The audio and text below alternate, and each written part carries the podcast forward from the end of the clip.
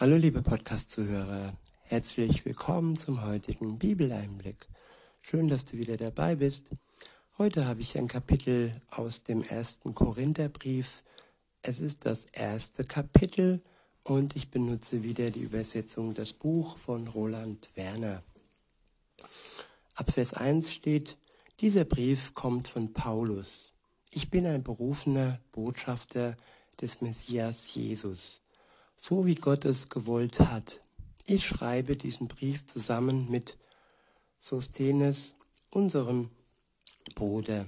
Wir schreiben an die Gemeinde Gottes, die in Korinth wohnt, an die Menschen, die durch den Messias Jesus ganz für Gott gewonnen wurden, an die Menschen, die von ihm berufen und ganz auf seiner Seite gezogen wurden zusammen mit allen, die an allen Orten den Namen des Messias Jesus, unseres Herrn, anrufen.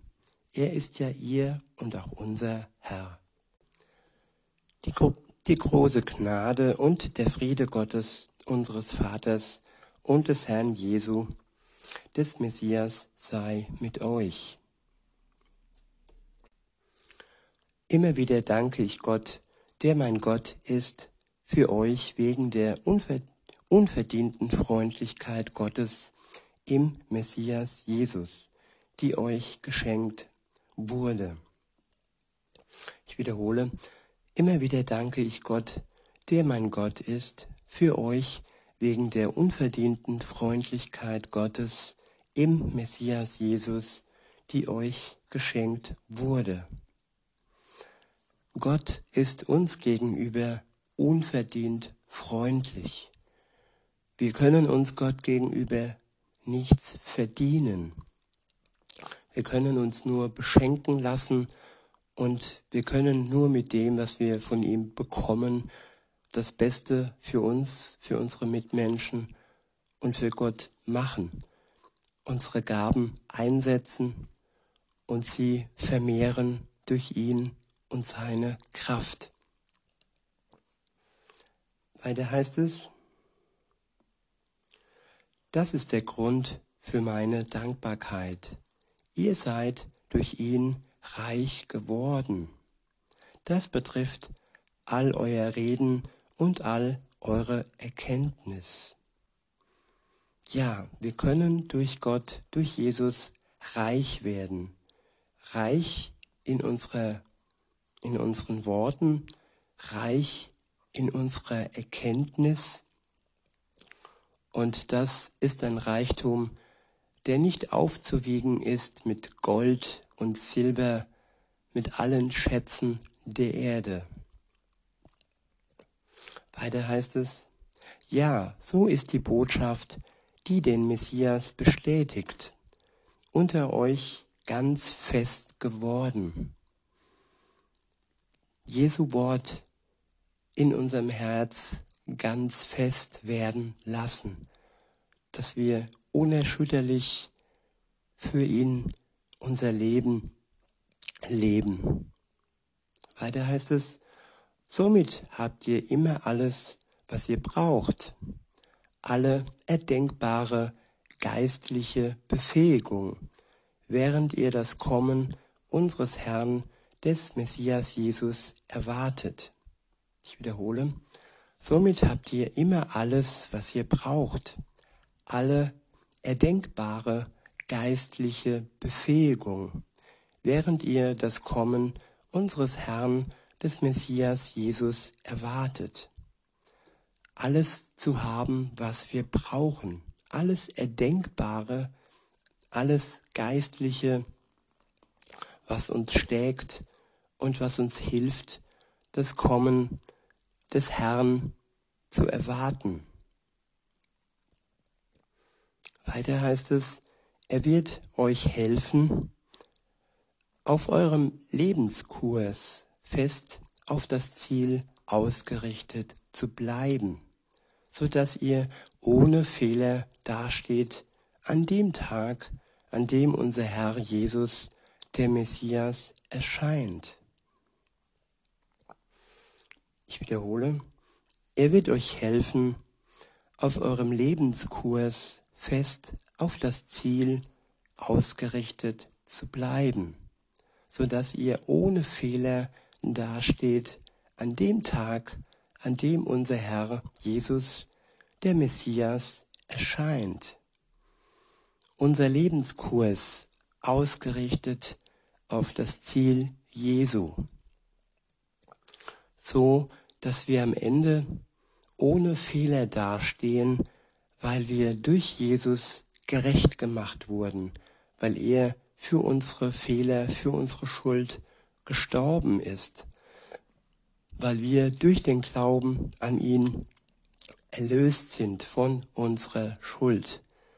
Und die Fehler, die wir machen, die können wir nach und nach loslassen, indem wir uns verändern lassen, verändern zu seinem Bild, so wie er uns als Beispiel hier auf der Erde gezeigt hat, wie ein Leben zusammen mit dem Geist Gottes möglich ist. Weiter heißt es, ja, Gott ist vertrauenswürdig. Durch ihn seid ihr zu engen Freunden seines Sohnes, des Messias Jesus, unseres Herrn geworden. Ich wiederhole. Ja, Gott ist vertrauenswürdig. Gott können wir vertrauen. Er wird uns nicht ja enttäuschen. Und wie oft hat man, hat Frau einem Menschen vertraut und wie oft sind wir schon ja verletzt worden und wie oft wurde unser Vertrauen schon missbraucht. Bei Gott ist das jedoch nicht so. Wer ihm vertraut, der wird nicht enttäuscht werden. Gott ist vertrauenswürdig. Weiter heißt es, durch ihn seid ihr zu engen Freunden seines Sohnes, des Messias Jesus, unseres Herrn, geworden. Jesus kann für uns zu einem engen Freund werden, einem Freund, der nicht vergleichbar ist mit all den sogenannten Freunden, die uns schon enttäuscht haben, aber auch nicht vergleichbar mit den Freunden, die noch oder die bis zum Ende an unserer Seite stehen. Er ist ein Freund, der wirklich des Namens Freundes würdig ist. Weiter heißt es, so ermutige ich euch, Schwestern und Brüder, und dabei berufe ich mich auf Jesus, den Messias, unseren Herrn, dass ihr in dem, was ihr sagt, alle übereinstimmt. Spaltungen sollen unter euch keinen Raum haben, sondern ihr sollt euch um echte Übereinstimmung in eurer Gesinnung und euren Ansichten bemühen. Ich wiederhole, Spaltungen sollen unter euch keinen Raum haben, sondern ihr sollt euch um echte Übereinstimmung in eurer Gesinnung und euren Ansichten bemühen. Ja, es gibt schon sehr, sehr entgegengesetzte Ansichten, Ansichten von Freundschaft, Ansichten von einer Partnerschaft, Ansichten von Treue, Ansichten von Hingabe und Ansichten über das Leben an sich. Der Mensch wird geprägt durch das, was er aufnimmt. Wer jetzt zum Beispiel Psychologie pur in sich aufnimmt, der wird durch die Psychologie geprägt. Wer den Koran aufnimmt, der wird durch den Koran geprägt. Aber wenn wir all diese Lehren zusammen mit der Bibel nebeneinander legen, dann werden wir erkennen, dass diese Lehren uns spalten werden, wenn wir geprägt werden durch diese unterschiedliche äh, Lehren, die uns ausgenommen der Bibel alle dem Abgrund nahe bringen. Und wenn wir bis zum Schluss an diesen Lehren festhalten, dann werden wir das Reich Gottes nicht, ja, entdecken und sehen. Nur wer an Jesus Christus, dem Fels, den Erlöser glaubt, der alleine wird mit Gott dem Vater versöhnt werden. Alle anderen Lehren werden uns spalten und werden uns trennen und vor allem und am schlimmsten, sie trennen uns vor Gott. Weiter heißt es, denn es ist mir berichtet worden, meine Geschwister, und zwar von den Leuten, die zur Hausgemeinde der Chloe gehören, dass es unter euch Streitigkeiten gibt. Damit meine ich die Tatsache, dass jeder von euch etwa Folgendes sagt. Ich gehöre zu Paulus. Man könnte auch sagen, ich bin ein Fan von Mohammed. Oder man könnte sagen, ich bin ein Fan von Freud. Und weiter heißt es, ich aber gehöre zu Apollos oder ich gehöre zu Kepas oder ich jedoch gehöre zum Messias. Ja, und das sollte unser Ziel sein, dass wir zu Jesus gehören, nicht zu irgendeinem Lehrer, zu irgendeinem Pastor, zu irgendeinem ja, Schriftsteller oder ja, irgendwelche Menschen, die uns nicht zu Gott führen. Weiter heißt es, ist der Messias etwa zerstückelt? Oder bin ich, Paulus, etwa für euch ans Kreuz gegangen ans Kreuz geschlagen worden? Oder seid ihr auf den Namen von Paulus in der Taufe untergetaucht worden? Tja, wir können nur einen Namen für uns entdecken, der uns wahrhaftig erlösen kann. Nur wenn wir Jesus folgen, wenn wir den Geist Gottes in uns tragen, dann haben wir den Schlüssel ins Paradies, den Schlüssel zur Welt, zur neuen Welt und den Schlüssel in die Ewigkeit. Ab Vers 14 heißt es, Dafür bin ich Gott dankbar, dass ich keinen einzigen unter euch getauft habe, außer Crispus und Gaius das sage ich deshalb, damit niemand sagen kann, ihr wäre in meinem Namen untergetaucht worden.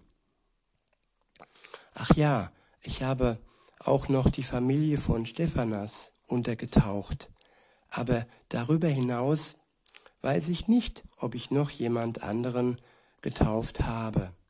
Denn schließlich hat der Messias mich nicht dazu zu seinem Botschafter eingesetzt, dass ich irgendjemanden untertauche, sondern dazu, dass ich die gute Nachricht verbreite. Und zwar nicht in Worten voller hoher Weisheit, damit der Kreuzestod des Messias dadurch ja nicht seiner Bedeutung beraubt wird. Die Bedeutung des Kreuzestodes, Kreuzestodes Jesu und seine Auferstehung, das müssen wir immer im Zusammenhang sehen. Sie, sie darf niemals verwässert werden. Sie darf niemals geschmälert werden durch irgendwelche Lehrer, Pastoren, Prediger und ja, sie sollten wir immer hochhalten. Der nächste Abschnitt ist überschrieben mit die Botschaft vom Kreuz. Ab Vers 18 steht, die Botschaft vom Kreuz erscheint als ein unglaublicher Irrsinn denen, die den Weg zu Gottes Heil nicht finden. Ja, wirklich neutral und ohne die Liebe Gottes betrachtet, kann man wirklich sich fragen, warum musste da jemand am Kreuz für die Welt, für die Menschheit sterben? Was für ein großer Irrsinn. Aber aus den Augen Gottes betrachtet war dieser sogenannte Irrsinn in Gänsefüßchen nötig. Ohne diese Tat am Kreuz wären wir Menschen nicht in der Lage, mit Gott dem Vater versöhnt zu werden. Ohne diese Tat, ohne diese Liebestat Jesu, denn es war eine Liebestat, würden wir nicht in einer Beziehung mit Gott leben können. Ohne dies wäre unsere Schuld einfach zu groß. Der Berg und die Mauer zwischen uns und Gott wären so unüberwindbar. Aber Jesu sei Dank wurde diese Mauer und wurde dieser Berg zerstört und der Blick auf Gott, den Vater, er ist frei. Weiter heißt es, aber für uns, die wir Gottes Erlösung annehmen, entfaltet diese Botschaft eine gewaltige Kraft, die von Gott kommt. Da steht auch in Gottes Buch, ich werde die Weisheit der Weisen zunichte machen und die Erkenntnis derer, die sich auf ihren Verstand verlassen, werde ich ins Nichts laufen lassen. Ich wiederhole, ich werde die Weisheit der Weisen zunichte machen und die Erkenntnis derer, die sich auf ihren Verstand verlassen, werde ich ins Nichts laufen lassen. Ja, es gibt Menschen, die halten sich für weise. Es gibt Menschen, die verlassen sich alleine auf ihren Verstand und äh, lassen dann solche Sprüche raus wie, hast du schon mal mit Gott einen Kaffee getrunken? Nein, also gibt es Gott nicht. Das sind Verstand, Menschen und Weisheit, ja, Weisheit, die sie von Psychologie und durch eine Mischung aus Wissenschaft und ja, allen möglichen zusammengeflickten äh, Dingen äh, sich zusammengesammelt haben. Aber im Ende ist es eine Weisheit, die sie ins Verderben führt, weil sie Gottes Weisheit nicht in Betracht gezogen haben, weil sein Wort für sie keine Bedeutung hat. Weiter heißt es, wo ist denn ein Weiser zu finden? Und wo ein schriftgelehrter Theologe? Wo ist denn einer, der in diesem Zeitalter Wortgefechte gewinnt? Hat Gott nicht die Weisheit dieser Welt als Unsinn entlarvt? Wie ist es denn wirklich? Gott hat es in seiner Weisheit so kommen lassen, dass die Menschheit durch ihre eigene Weisheit ihn, Gott, nicht erkannt hat. Ja, den Baum der Erkenntnis, den Adam und Eva gekostet haben und dadurch, ja, Weisheit bekommen haben, aber sie wurden von der Schlange, vom Teufel zum Genuss dieses Baumes äh, verführt. Und wenn der Teufel verführt, dann ist das nichts, was uns Gott näher bringt. Dann ist es etwas, das uns Gott ja nicht in die Nähe bringt. Weiter heißt es, wie ist es denn wirklich? Gott hat es in seiner Weisheit so kommen lassen, dass die Menschheit durch ihre eigene Weisheit ihn, Gott, nicht erkannt hat.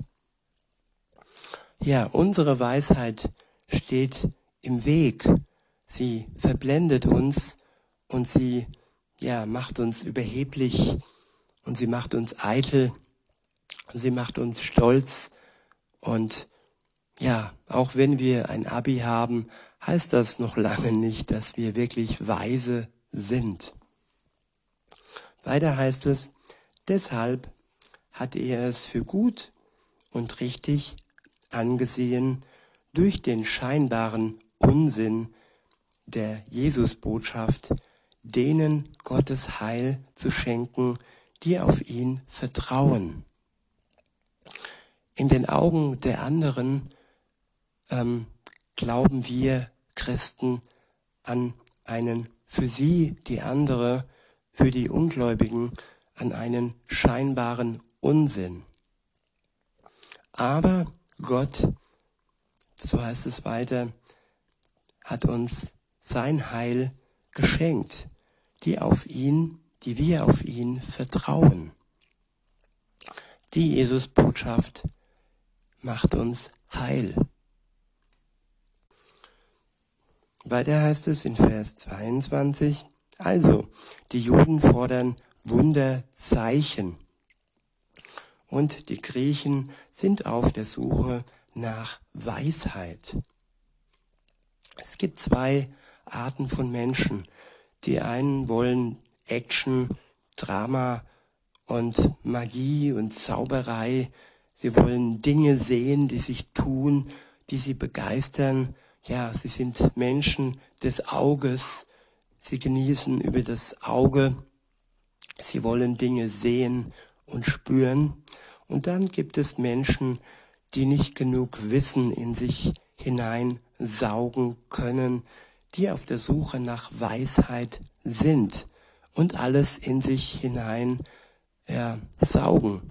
Und das ist oftmals oder meistens ein Mischmasch an vielem, vielem Widersprüchlichem, an vielem, das uns verwirrt, das uns mehr und mehr von Gott wegbringt. Weiter heißt es, doch wir geben überall öffentlich die Nachricht vom Messias weiter, von ihm, der am Kreuz hingerichtet wurde. Für die Juden ist das unerhörter, für die Juden ist das ein unerhörter Skandal und für die nichtjüdischen Völker einfach Unsinn. Wie oft habe ich das schon gehört und vielleicht habt ihr es auch schon oft gehört, dass man das, was ihr über Jesus erzählt habt, als Unsinn dargelegt wurde. Ja, Gott hat diese Menschen noch ihrer sogenannten Weisheit hingegeben. Und ja, weil sie sich nicht Gott vertrauensvoll hingeben möchten. Für sie ist es deshalb noch Unsinn. Aber Gott kann dieses, diese Mauer durchbrechen und ähm, ihr könnt für diese Menschen beten. Ihr könnt wirklich sie Gott näher bringen im Gebet, dass er dieses, dieses äh, Gedankenbild in ihnen, diesen sogenannten Unsinn, ja, auflöst und dass sie das Licht Jesu wirklich spüren und sehen können. Weiter heißt es, doch für die von Gott berufenen, seien sie nun Juden oder Angehörige anderer Völker, verkündigen wir den Messias als gewaltige Kraft Gottes und als unüberbietbare Weisheit Gottes. Denn es ist so, die scheinbare Dummheit Gottes ist viel weiser als die Menschen und die scheinbare Schwachheit Gottes ist viel stärker als die Menschen. Gott ist unendlich weise. Gott ist unendlich kraftvoll. Und wer sich ihm hinwendet, wer sich zu ihm hinwendet, wer mit ihm zusammen eine Beziehung beginnt, der dockt an an seine Weisheit und der dockt an an seine Kraft und der hat Anteil an seiner Weisheit und er hat auch Anteil an seiner Kraft. Weiter heißt es, schaut euch doch einmal bei euch um in der Gemeinschaft der Menschen, die von Gott berufen sind. Es gibt ja nicht viele unter euch, die nach allgemeinen Maßstäben als weise angesehen werden. Und auch nicht viele einflussreiche, nicht viele aus den höheren Gesellschaftsschichten, sondern Gott hat gerade die auserwählt, die als ungebildet gelten, um so die Weisen in den Schatten zu stellen. Ja, die, die als ungebildet gelten, hat Gott auserwählt, um die sogenannten Weisen und Schlauen in den Schatten zu stellen. Ist das nicht wunderbar? Weiter heißt es, ja, die Schwachen in der Gesellschaft hat Gott ausgesucht. Schwach sind wir vor Gott. Und genau aus diesem Grund hat uns Gott ausgesucht, weil in unserer Schwäche, in unserer Schwachheit seine Stärke zum Vorschein kommt. Weiter heißt es, um die Mächtigen an ihren Platz zu verweisen. Gott hat die herausgesucht, die aus keiner vornehmen Familie stammen, ja die, auf die die Leute verächtlich herabsehen, die, die nichts sind, umso die, die etwas sind, von ihrem hohen Ross herunter zu holen. Auf diese Weise kann sich kein Mensch mehr auf seine eigenen Leistungen berufen. Er hat es bewirkt, dass ihr jetzt in der Wirklichkeit des Messias Jesus lebt. Gott alleine bewirkt es. Sein Wirken macht es möglich, dass wir in seiner Wirklichkeit leben können. Weiter heißt es, ja, er ist für uns zum Ein und alles geworden. Er ist Weisheit, die von Gott kommt und auch die Grundlage unserer Gerechtigkeit und uneingeschränkten Zugehörigkeit Gottes. Er ist unsere Grundlage. Durch ihn sind wir gerecht geworden und durch ihn haben wir die uneingeschränkte Zugehörigkeit zu seiner Familie. Durch ihn dürfen wir uns Kinder Gottes nennen. Weiter heißt es, sowie der Weg der Erlösung.